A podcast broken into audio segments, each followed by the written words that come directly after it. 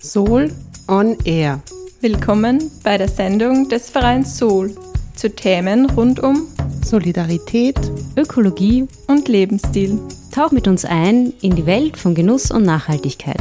Soul on Air. Solidarisch, ökologisch, leben.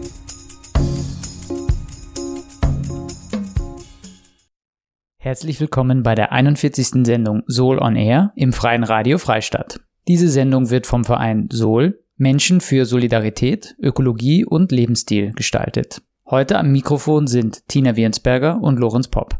Und für alle, die zum ersten Mal dabei sind, wir beschäftigen uns mit Themen rund um einen solidarischen und ökologischen Lebensstil und gesellschaftlichen Wandel. Heute hört ihr einen Vortrag vom Psychologen und Nachhaltigkeitsforscher Thomas Brudermann. Er widmet sich der Frage, warum es uns oft schwerfällt, klimafreundlich zu handeln. Ein besonderes Augenmerk legt er dabei auf die Ausreden, die wir manchmal dafür haben. Wir senden einen Auszug aus der Sendung von unten im Gespräch mit der Redakteurin Lilly Frei, die am 6. November auf Radio Helsinki erschienen ist. Viel Spaß damit! Ich werde über mein Steckenpferd reden, über die Ausreden, die man selbst anwenden, wenn es im eigenen Leben, in der eigenen Firma, im eigenen Land eben nicht klappt mit dem Klimaschutz. Bei von unten im Gespräch ist Thomas Brudermann, promovierter Psychologe und assoziierter Professor am Institut für Umweltsystemwissenschaften der Universität Graz. Seine Forschungsschwerpunkte liegen in der Umwelt- und Wirtschaftspsychologie mit einem Fokus auf das menschliche Entscheidungsverhalten. Thomas Brudermann ist Autor des Buches Die Kunst der Ausrede. Wir hören Ausschnitte aus einem Vortrag im Rahmen der Montagsakademie der Universität Graz am 16. Oktober 2023. Persönliche Ausreden. Thomas Brudermann und Annechen Höben haben dazu eigene Charaktere ausgearbeitet und illustriert. Viel öfter als diese Leugnung, die schon da ist, die uns begegnet begegnet uns aber was anderes, nämlich bequeme Ausreden, warum es mit dem Klimaschutz bei uns nicht geht, warum es im eigenen Land nicht geht. Und da möchte ich ein paar so Charaktere Ihnen vorstellen, die wir auch entwickelt haben, die wir auch auf Social Media dann posten und auf unseren Webseiten. Äh, und anhand derer ich versuche, die psychologischen Mechanismen zu erklären, die hinter diesen Ausreden stecken. Und ich werde Ihnen ein paar Ausreden präsentieren. Das könnten Sie jetzt natürlich dafür nutzen, dass Sie das nächste Mal, wenn Sie in ein Flugzeug steigen, äh, auch eine Ausrede dafür bereit haben. Äh, viel lieber wäre es mir natürlich, wenn Sie das zur Selbstreflexion anwenden. Der erste Charakter, den ich vorstelle, äh, das ist so ein Mensch, der offensichtlich ein Umweltbewusstsein hat mit einem Recycling-T-Shirt. Die Ähnlichkeit mit mir ist ehrlich gesagt nicht ganz zufällig. Also die, die, die Figuren schauen alle so aus wie ich, damit man niemand anderen damit beleidigen. Aber den Namen, den ich der Figur gegeben habe, ist doch nicht Thomas, sondern es ist der Öko-Hans. Sehr oft, wenn so ein Normalbürger in den Spiegel schaut, sieht er im Spiegel einen guten Menschen. Ja, Menschen, der ehrlich ist, der fleißig ist, der auch umwelt- und klimafreundlich ist.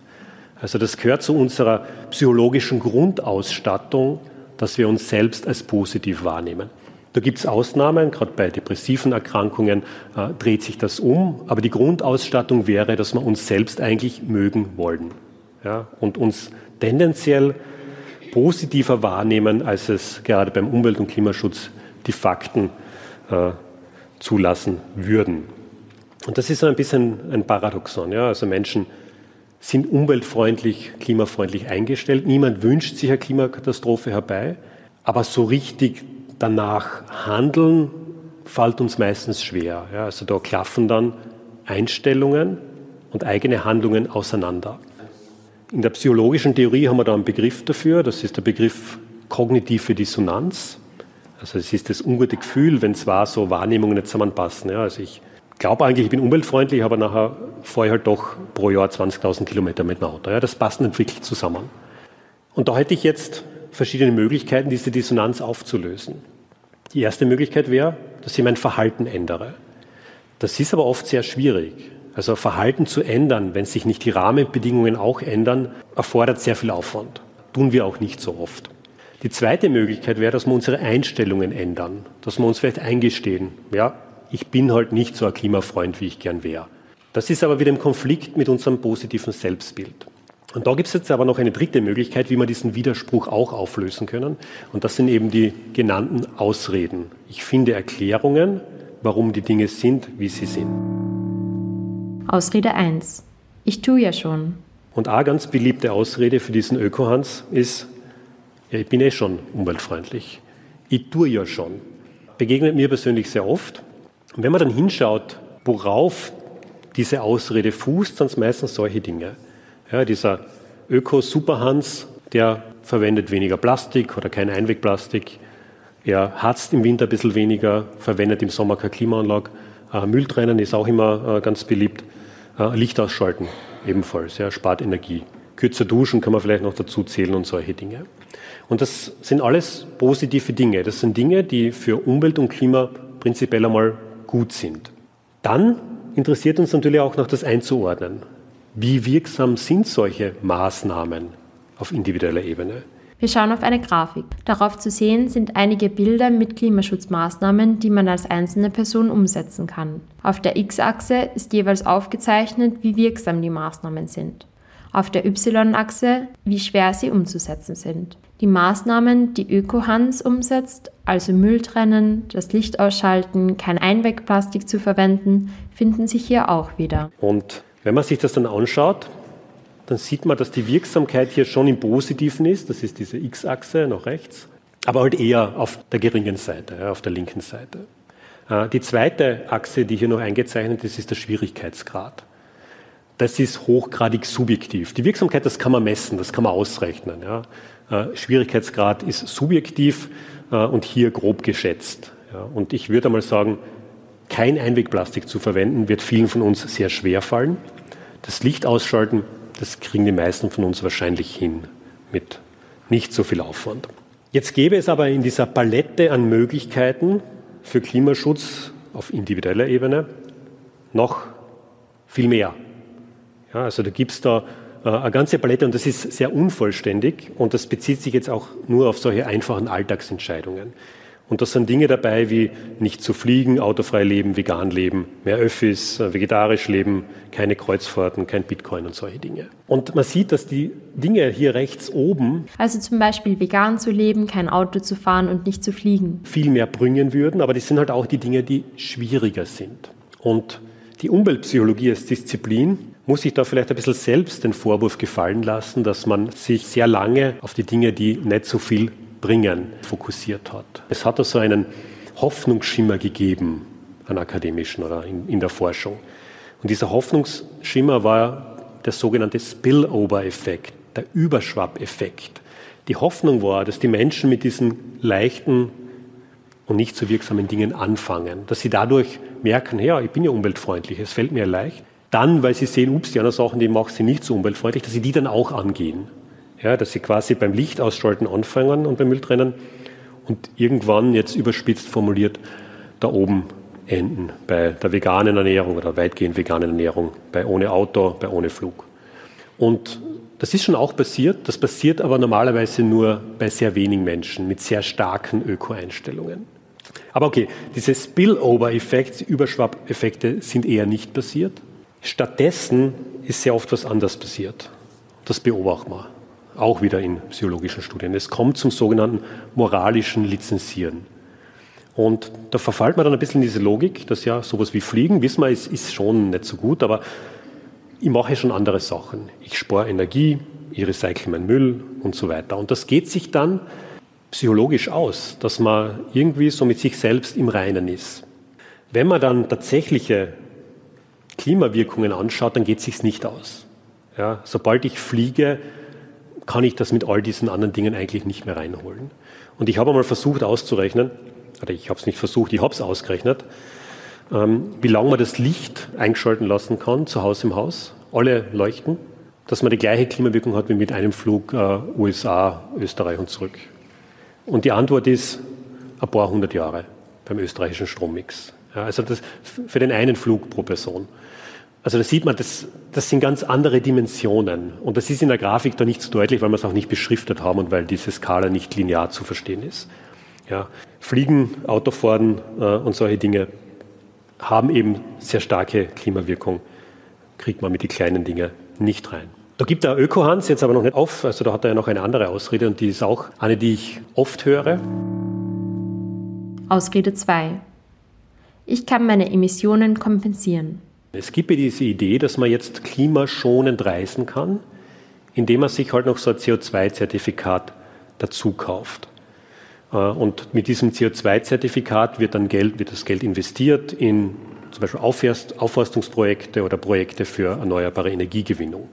Wie schaut das konkret aus? Und ich nehme hier Screenshots von der Webseite von Atmosphäre her. Und ich sage gleich dazu, Atmosphäre ist eine Organisation, die gute Dienste leistet beim Sichtbarmachen von Klimawirkungen und die auch in seriöse Projekte investiert. Das ist aber leider nicht immer so, also bei anderen Anbietern. Aber da kann man sich anschauen, zum Beispiel, dass der Flug Wien nach Dublin hat eine Klimawirkung von 954 Kilogramm CO2. Ich zahle 22 Euro und das ist kompensiert. Also für mich als Einzelpassagier in. Die Klimawirkung hier ergibt sich übrigens nicht aus dem CO2. Also da haben wir noch äh, sehr viel indirekte Effekte, die noch dazukommen. Das CO2 selbst macht nur ein Drittel circa aus oder ein bisschen mehr. Der Rest der Klimawirkung kommt daher, dass das CO2 in 10 Kilometern Flughöhe eben nicht wirklich von der Pflanzenwelt wieder absorbiert werden kann. Und dass es eben auch noch sowas gibt wie Kondensstreifen und Wasserdampf, der emittiert wird und der auch klimawirksam ist. Also eine Tonne 22 Euro und alles passt wieder. Diese Idee aus der Ökonomie, dass man so Umwelt- und Klimaschäden einpreist, die macht schon Sinn. Es, es macht schon Sinn, diese Dinge zu bepreisen. Ja, es ist vielleicht sogar sehr wichtig, diese zu bepreisen.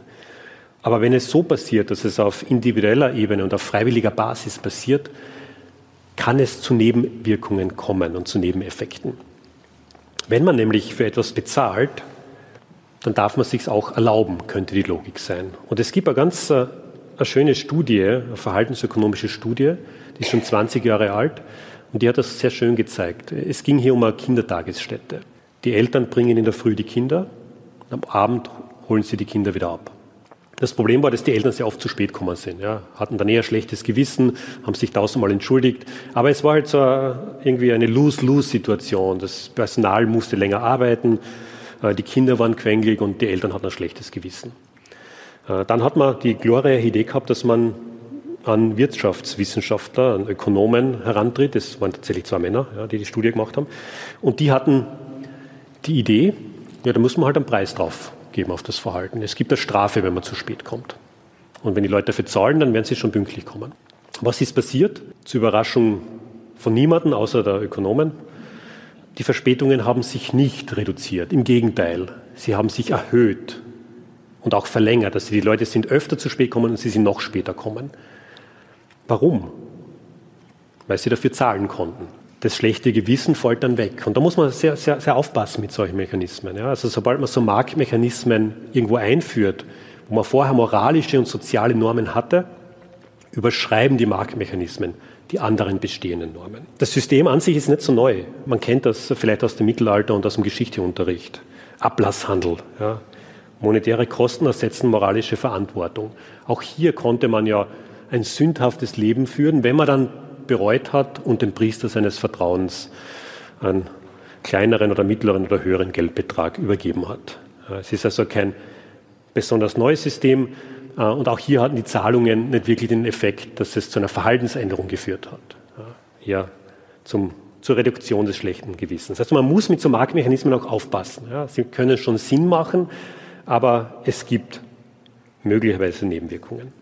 Was noch ein bisschen reinspielt hier ist, dass wir nicht wirklich gut verstehen, was jetzt eine Tonne CO2-Äquivalent ist. Ja, da haben wir auch wieder intuitiv nicht, nicht wirklich einen Zugang dazu.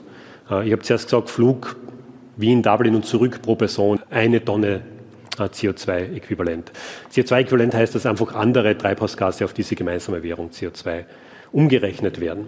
Und Wann fällt sowas an? Also Wien, Dublin haben wir gesehen, auch bei Köln, Sevilla zum Beispiel.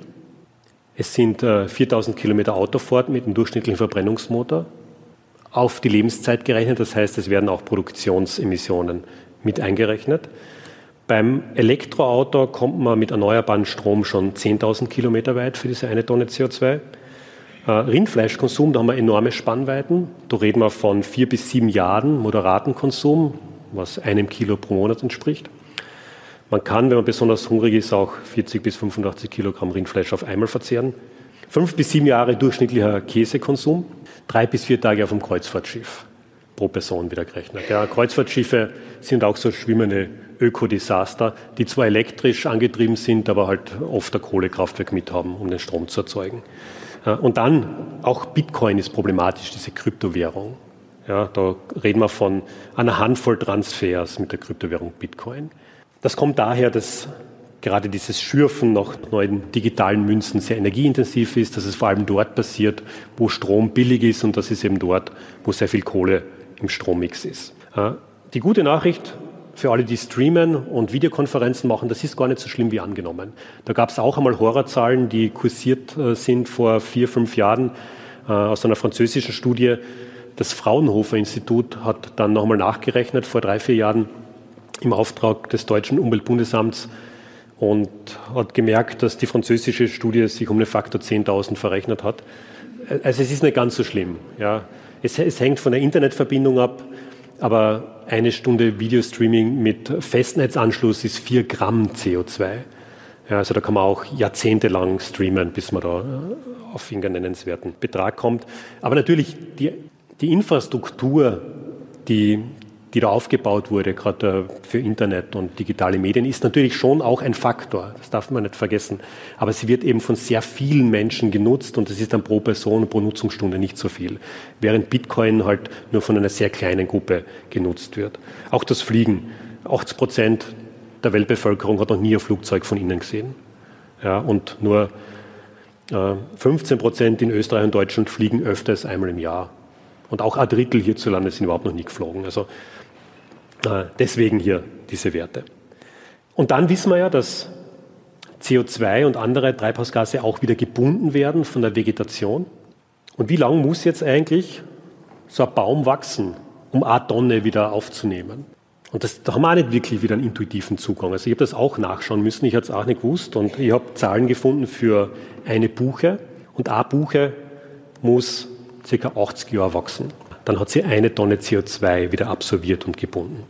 Ist dann ca. 23 Meter hoch, falls Sie das auch noch interessiert.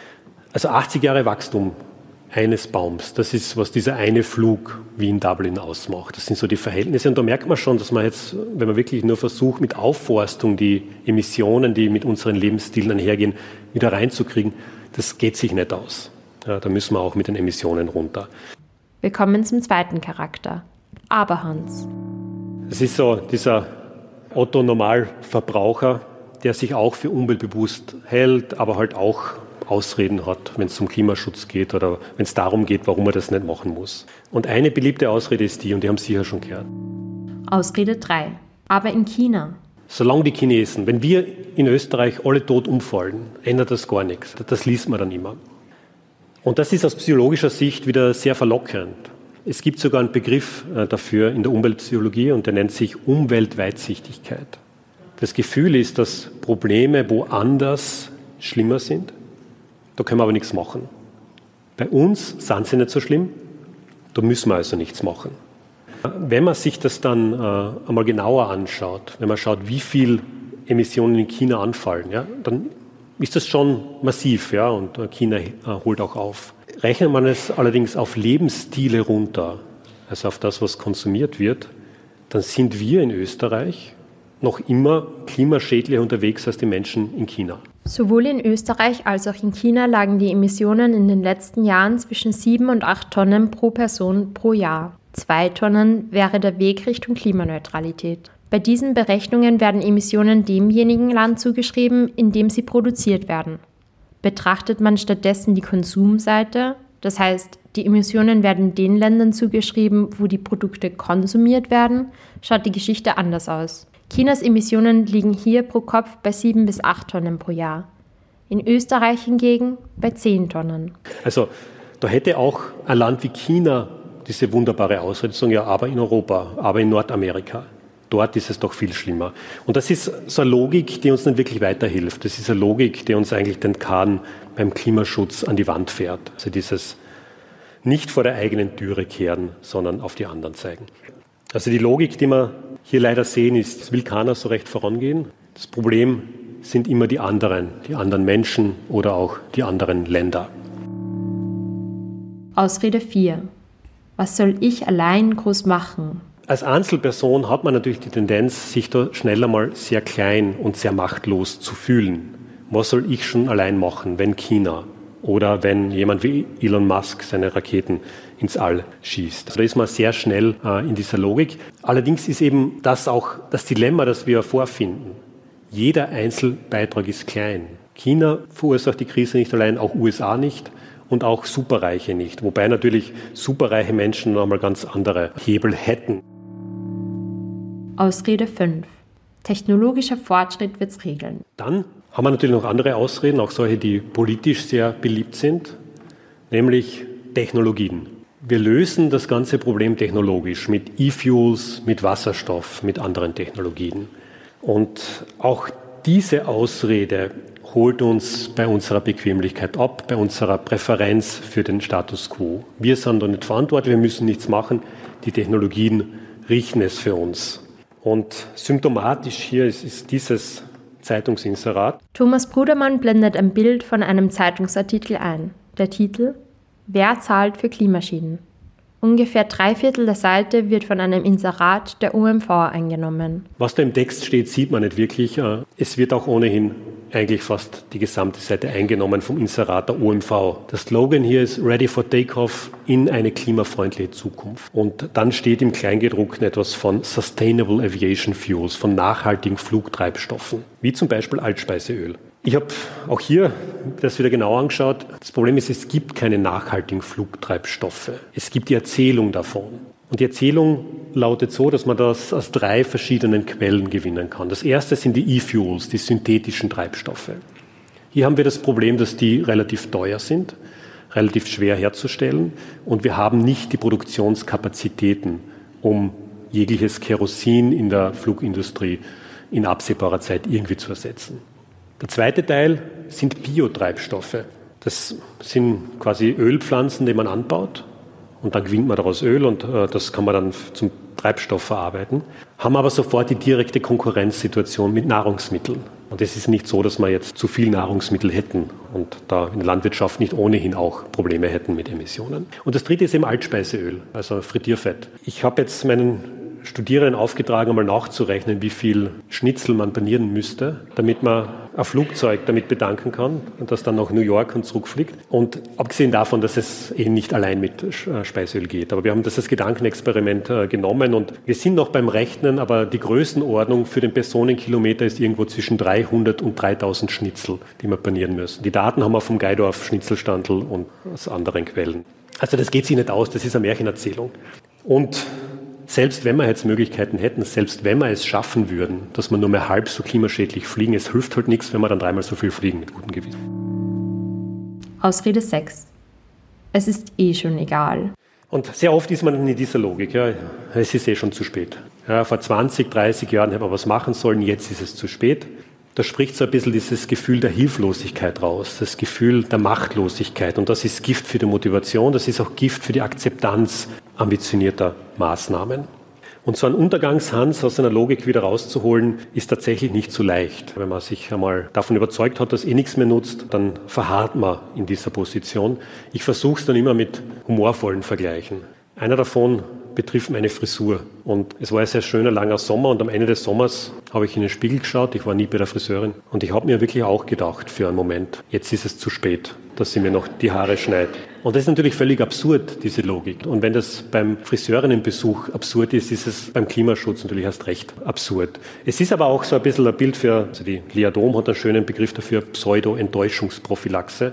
Es geht darum, wenn man es versucht, könnte man scheitern und dann wäre man enttäuscht, deswegen versucht man es nicht gleich. Und Klimaschutz ist eben kein Zug der Abfahrt, muss man vielleicht dazu sagen. Es ist ein Zug, auf den man aufspringen kann, aber je später man aufspringt, desto unbequemer wird die Wagenklasse. Wie kommen wir nun weg von diesen Ausreden und hin zu klimaneutraleren Lebensstilen? Die Antwort meiner Meinung nach liegt in einer Schere. Wenn wir unsere nachhaltige Welt basteln wollen, dann brauchen wir eine Schere mit zwei Schneiden. Und diese zwei Schneiden greifen ineinander. Das ist ganz wichtig. Das sind jetzt nicht zwei lose Schneiden, mit denen man irgendwie rumfuchtelt, sondern das ist verbunden miteinander. Die eine Schere ist Mindset und Haltung. Da geht es um diese ganzen psychologischen Variablen. Da geht es darum, wie wir über das Thema sprechen. Ja, wir sprechen oft von Verzicht, Verbot. Da läuten normalerweise alle Alarmglocken. Ja, also das, das ist nicht der richtige Zugang. Der zweite Teil sind Strukturen. Wir müssen an Strukturen arbeiten, innerhalb derer klimafreundlichere, nachhaltigere Entscheidungen erst möglich werden. Und Strukturen sind sehr mächtig. Mein Lieblingsbeispiel für die Macht von Strukturen ist dieses hier. Das ist der Unterschied zwischen Österreich und Deutschland. In Österreich machen es 99 Prozent oder betrifft es 99 Prozent und mehr. In Deutschland nur 25 bis 30 Prozent. Es geht hier um den Anteil von OrganspenderInnen in der Bevölkerung. In Österreich über 99 Prozent, in Deutschland 25 bis 30 Prozent. Und das hat nichts damit zu tun, dass wir in Österreich so viel großzügiger werden, wenn es um unsere inneren Werte geht. Es hat mit der Struktur zu tun. In Österreich ist es automatisch, in Deutschland muss man sich anmelden. Und diesen Aufwand tun sich trotz intensiver Werbebemühungen eben nur 25 bis 30 Prozent an. Und in Österreich meldet sich aber niemand ab, obwohl man es könnte. Also Zusammengefasst, in Österreich ist es sehr leicht, Organspender zu sein. Man muss nichts dafür tun. Okay, außer dem Tod nahe zu sein. Aber abgesehen davon ist es relativ einfach. Aber ich glaube, das ist so eine Idee, die wir auch brauchen, wenn wir von Nachhaltigkeitstransformationen sprechen. Wir brauchen diese sogenannte klimafreundliche Entscheidungsarchitektur. Und, und das kann man machen mit Standardeinstellungen. Ja, also, dass man eben, wie man automatisch Organspender ist oder Organspenderin eben auch automatisch beim Reisemanagement einmal mit dem Zug fahren muss. Bei Betriebsküchen kann man natürlich auch klimafreundliche Kost auskochen. Man kann Gelegenheitsfenster nutzen. Ja, also auch da gefällt es mir in der Uni Graz, dass wir als Mitarbeitende ja zum Beispiel Fahrer kaufen können, recht günstig, ja, mit der Unterstützung der Uni Graz, mit dem wir dann auch recht gut den Weg zurücklegen können zur Arbeit. Anreize kann man natürlich auch nehmen. Die Uni Klagenfurt macht noch etwas. Äh, man rechnet das Pendeln in Öffis auch als Arbeitszeit an. Und dann muss man natürlich vielleicht klimaschädliche Optionen auch eliminieren. Also die Grundidee ist, dass man diese Dinge, die halt eben oft sehr schwer sind, autofrei leben, äh, nicht fliegen, dass die halt leichter werden müssen. Und dafür müssen wir an Rahmenbedingungen und Strukturen arbeiten. Und ich glaube, wir können das, die meisten von uns können das. Aber es gibt dann halt auch noch Menschen, die das nicht können.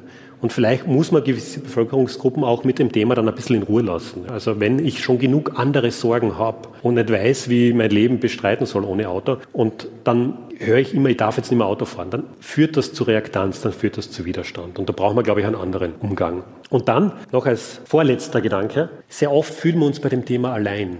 Und wenn man das Gefühl hat, man ist allein, dann ist das nicht besonders motivierend. Denken Sie an folgendes Beispiel. Sie wollen jetzt sich klimafreundlich ernähren und jetzt sitzen Sie allein daheim in der unbeheizten, eiskalten Wohnung und essen eine Rohkost-Karottensuppe.